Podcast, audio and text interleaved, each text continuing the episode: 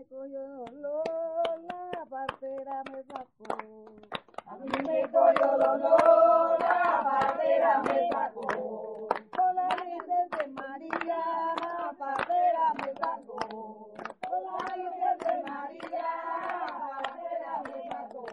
La partera me sacó, la partera me sacó. La partera me sacó. Cuando ellos estaban en la partería, pues como era unos muchachos, pues, entonces nosotros mirábamos así por, por las rejas a ver qué era lo que hacían.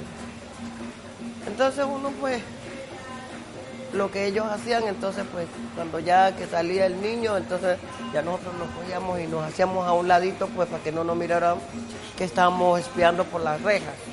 Y después ya mirábamos cómo cortaban el ombligo, labraban un, una, una de guadua, bien labradita.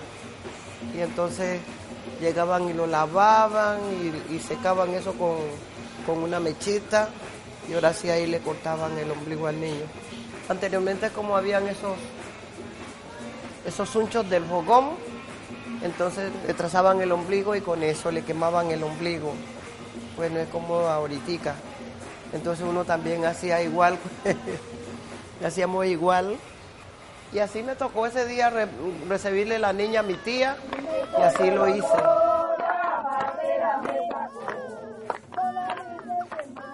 Es una vida que llega al mundo y como es una vida debemos estar todos rodeando a esa, a esa llegada de esa madre y ese niño. Y es una, es una llegada con mucho amor, con mucha responsabilidad y con muchos deseos porque como nosotros hemos vivido también deseamos que ese ser humano que llega siga viviendo. Las parteras han sido el principal soporte de la salud en las comunidades del Pacífico, especialmente en las rurales, también en la urbana. Y desde luego este saber está asociado a otros conocimientos y a otras prácticas, porque con ellas eh, está en este saber está inserto el conocimiento de las plantas, la botánica que se ha utilizado en el Pacífico para la salud.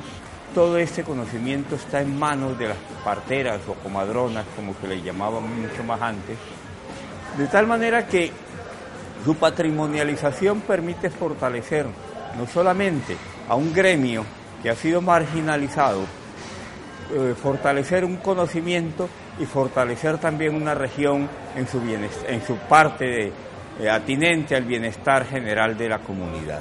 el rescate, la conservación de la medicina tradicional, cultural y ancestral, como es la partería, que rescatar y en estos momentos ya no solo estamos en el rescate, estamos en el fortalecimiento y también dedicándole, entregándole a una nueva juventud para que continúe con este saber, porque cuando una partera se muere, ese saber se va a la tierra en donde se pierde. Entonces la idea es de que podamos irla sembrando de generación en generaciones.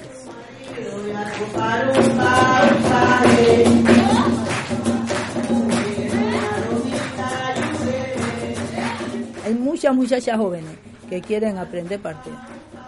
Entonces yo creo que es más mejor partear que, que, que ir porque nunca a las muchachas no les gusta que la rajen. Y ahora porque lo más rajá, cuando las mujeres es baja el hueso, nosotros les subimos el hueso. Los médicos no deben que subir hueso. Y eso las muchachas la cuidan a uno. Tanto cuando están al través, uno se los endereza. Y todo eso las muchachas aspiran a la casa.